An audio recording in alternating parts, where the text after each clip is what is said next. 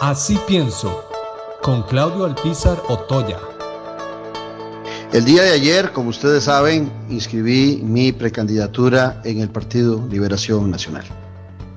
Con ilusión eh, empiezo una carrera eh, hacia el 6 de junio, en el cual espero el apoyo de muchos costarricenses, de los liberacionistas buenos que se han quedado dentro del partido, de los que se han ido, que son muchos más de los que se quedaron en el partido, y por supuesto de todos los costarricenses que están en busca de un proyecto sano, bueno y bien intencionado.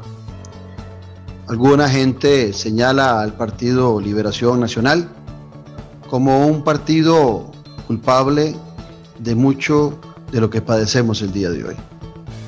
Y tienen razón. Pero también hay que reconocer que desde su formación en 1951 y antes, cuando tuvimos la guerra civil de 1948, quienes dieron la batalla por la, limpieza del sufragio y posteriormente formaron el Partido Liberación Nacional, tenían una bandera que era la prioritaria, la bandera azul, blanco, rojo, blanco y azul. Esa es la bandera que me ha movido a mí a participar en política. Muchos nos hemos quedado eh, desde la gradería viendo lo que sucede en nuestro país y solo quejándonos y no actuando, sobre todo la gente buena. Les pido a todos que pongan atención a nuestro proyecto que desde hace dos años venimos trabajando, se llama Movimiento Esperanza Nacional y los invito a ver nuestra página www.claudioalpizar.com. Ahí verán muchas cosas, pero lo más importante que podrán encontrar es el plan de acción que presentamos al Partido de Liberación Nacional.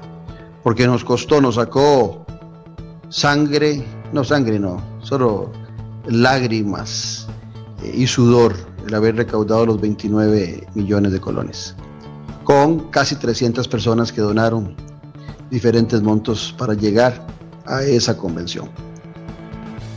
Pero antes de eso habíamos pensado que había que pensar, perdonando la redundancia. Y sin vanidad, pero con mucho orgullo les tengo que decir que el mejor plan de acción que se presentó es el nuestro.